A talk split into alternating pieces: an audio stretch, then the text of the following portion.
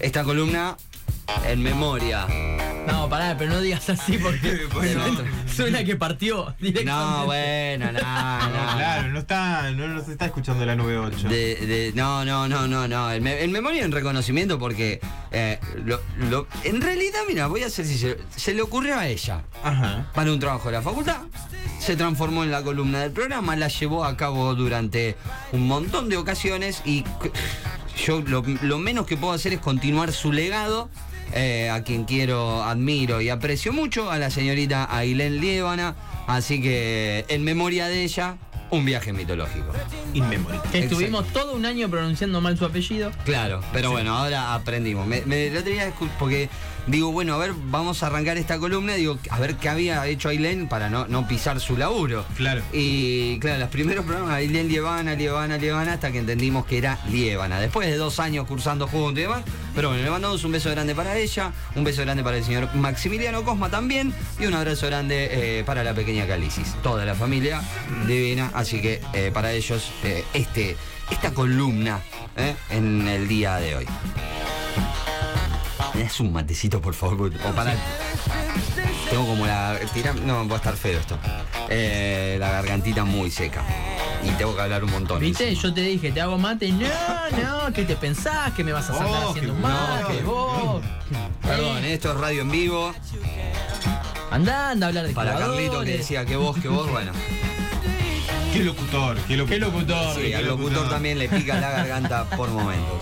Eh, lo decía nuestro locutor oficial, el señor Sergio Dinito, Ajá. que esto no es moco de pavo. Bien. Y esto no es moco de pavo. ¿Por qué? Usted, por- vos decís, no es moco de pavo. ¿Por qué lo decís? Haciendo Eh, alusión a que no es una pavada. Exacto. No. Es algo serio, es Eh, algo mm, no. No por ahí. Y ahí va- se va acercando un poquito más. Porque empleamos la expresión no es moco de pavo para indicar que algo es más importante de lo que parece a simple vista. Ajá. Es normal, esto lo sabemos todo. Sí. ¿No? Lo que no sabemos de dónde viene esto. Se dice que el origen de este modismo proviene de la España del siglo XVI. Mira. mucho tiempo atrás. Es en esa época los relojes de bolsillo, ¿se acuerdan? Los relojes esos con cadenita que se usaban, eran de uso corriente en la población y en aquellos tiempos muchos ladrones aprovechaban los momentos de confusión y despiste para robar esas piezas. ¿Qué pasa? Estos relojes pendían de una cadena, ¿no? Sí. Que estaba generalmente abrochada a un botón o estaba anclada en algún bolsillo y demás. Esta cadena tenía muy poco valor, ¿no? Entonces, por eso nada más se llevaban el reloj, el Sí. circulito, el que se abría y que por ahí tenía de un lado, si querías, una foto. Y dejaban la cadena, que quedaba ahí colgando en las víctimas, ¿no? En la jerga vulgar a las víctimas de estos atracos se los conocía como pavos. ¿Sí? Y el moco hace referencia a esa cadena poco valiosa y a esa suspensión que tienen los pavos. Ah. ¿Vieron que tiene ahí que le cuelga algo al pavo? Sí. No me estaría acordando, no, no me estaría acordando de cómo es un pavo. Pero sí, Google. Google. Sí. Hoy en día hay una herramienta muy grande que se llama Google y ahí encontrás todo. ¿Sí? Ah, bien. ¿Entendés? Bien. Sí, sí, Eh, ya quedaba está, ya ahí está. colgando. Sí. Eh, así que cuando decimos que algo no es moco de pavo, enfatizamos en su importancia. Pero también, también, esta frase se ha implementado en otras áreas. Sí. Por ejemplo, existen algunas constancias escritas a la forma moco de pavo de los siglos XVI y XVII, como decíamos, en las que se lo utiliza como referencia a algo flácido, Bien. que está flojo sin consistencia. Y se encuentra una referencia entre la expresión y la flacidez en unos poemas de Félix María Samaniego, en su obra El Jardín de Venus de 1797, donde el elemento que señala como flojo es la pérdida de la erección sexual masculina. Mira, dato que no teníamos, ¿eh? ¿Viste? Que mira qué interesante. Ahora, lo que me llamó la atención de lo que contaste es que no cambió nada desde el siglo XV hasta ahora en los robos. No, es como- ¿Viste? ¿Viste? Porque Ah, no, no, te- te- la inseguridad. Como una espina clavada. eh, chocho. Eh, ahí está, ahora sigo. Para que Eh, algo quedó mal, ahí está, Ahí está. ahora sí, así, ahora escucho como una espina clavada, decía, eh, en el miedo compartido, los presagios de mala suerte no caducan nunca. Pasan de generación en generación, de sociedad en sociedad, deteniéndonos en la prudencia, en el por si acaso. Nunca sabemos bien si tienen efecto o no, pero el gesto se nos escapa como una costumbre más de protección. Y esta es la entrada, la puerta de entrada para hablar de los paraguas, señoras y señores. ¿Por qué abrir un paraguas en algún interior de alguna casa es de mala suerte? Porque te lo podés dar en el ojo. Pero eso sería una cuestión de seguridad. Mm, no sabría bien decirte. Si bien así techo con techo no se puede. No, ahora vas a ver. No, Más esto más menos. como todo tiene mucho anclaje en lo religioso, en un montón de cuestiones. Si bien el origen exacto de la superstición se desconoce, existen algunas teorías sobre cómo y por qué comenzó. Un paraguas abierto dentro de un espacio cerrado es de los más repetidos en esta época del año. Se viene la lluvia, se viene el frío, todas esas cosas.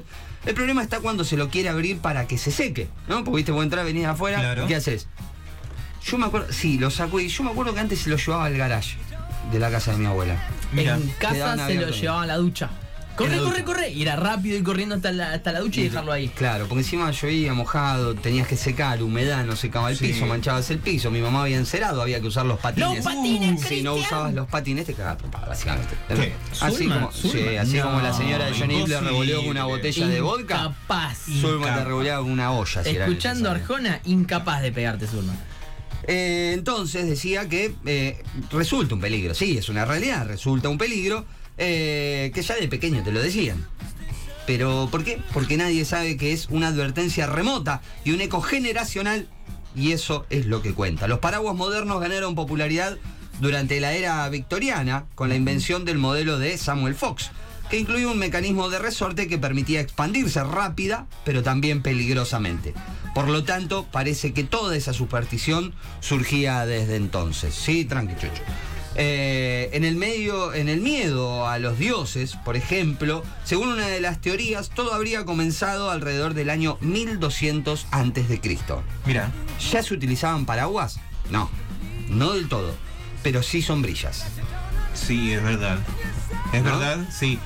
Es verdad porque hay imágenes de los egipcios teniendo como una especie de, ¿no? De En los tapasol. jeroglíficos. Sí, tapasol. Sí, los antiguos sacerdotes egipcios y la realeza se resguardaban del sol bajo estos instrumentos elaborados con pluma de pavo real y papiro. Mira, Según señala The Reader's Digest, Qué bien estás en inglés. Para los que no saben, tenemos uno. Escuchame uno una de- cosa. Ese, ese hay, que hay recortarlo. uno de los requisitos para ser casi millennial era tener un first en inglés, así que nosotros lo cumplimos, obviamente. Decía, la superstición podría haber surgido de la creencia de que abrir un paraguas en el interior, al estar al otro lado de los rayos del sol, o sea, al tapar los rayos del sol, enfadaría a Ra, Ajá. el dios del sol, y esto provocaría consecuencias negativas. Otra teoría involucra a otra deidad, en este caso egipcia. El portal de House Works, así se dice, para vamos a a dejar la cortinita ahí, así no nos quedamos en silencio, apunta a que los primeros paraguas se diseñaron para reflejar y honrar la forma en que Nut, la diosa del cielo, protegía la tierra, por lo cual su sombra se consideraba sagrada. ¿Qué pasa? Abrirlo dentro de un hogar implicaba que no haya sombra, Claro. obviamente. Entonces, de acá venía también lo que podría ser de mala suerte. La leyenda dice que si alguien con sangre no noble usaba uno de esos paraguas, se convertía en un faro de mala suerte para los demás, lo que le llevaba a la desgracia eterna. Mira vos. Qué quilombo, porque haces una cosa, enojas a uno, haces otra cosa, enojas al otro. Y encima no tenés sangre real, ¿no? Claro, como- encima, es un encima. Claro. No obstante, parece que la razón por la cual en la actualidad evitamos abrir un paraguas en interiores tiene que ver más con evitar lesiones que con el terror a la ira divina. Pero, ¿qué decimos cuando amamos abrir un paraguas dentro de una casa? ¡No lo abras! ¿Por qué? ¡No seas pelotudo! ¿Por qué da mala suerte? Dame la suerte. No decís, no lo abras Porque enojas a Ra. porque vas a lastimar a alguien. No, no, no, no, no, sí. Eh, eh, evocás indirectamente la mala suerte de Ra y de Nut. No decís, cuidado que le vas a sacar un ojo a tu hermano, por ejemplo, o a tu hermana, Sí. o a tu padre, o tu madre, o a tu abuela, o a quien esté. Así que bueno, por esas razones se dice que abrir un paraguas dentro de una casa trae mala suerte, aunque también tenga que ver con la seguridad. Este último consejo, esto último de la seguridad, lo, lo- lo implementamos como un consejo. Bien. Para todos aquellos que están escuchando el aire de Radio Sur, para todos aquellos que están escuchando Casi Millennials, consejos para utilizar un paraguas. Y más que nada en la calle. Bien. Primero y principal, no caminen por abajo de un techo si van con paraguas. Exacto. Déjennos a nosotros, nosotras, nosotres, Los desparaguados. los que no usamos Queridos paraguas, desparaguados. que no nos mojemos, no vayan No por abajo no seas turro. Claro. No jueguen a ser Gene Kelly o Donald O'Connor. Decís, ¿quién ¿Cómo es? ¿Como quién? Sí. Como Gene Kelly o Donald O'Connor. Ay, sí. Ah, o Mary Poppins. Claro, también no jueguen a ser ellos. ¿Eh? Bajo la lluvia. Miren adelante y llévenlo a una altura prudente, por favor, porque generalmente los paraguas los llevan a la altura de los ojos de los transeúntes que venimos caminando y encima los queremos esquivar cuando van caminando abajo de un techo, que nos obligan a mojarnos y a estar propensos a perder un ojo. Es un consejo de casi.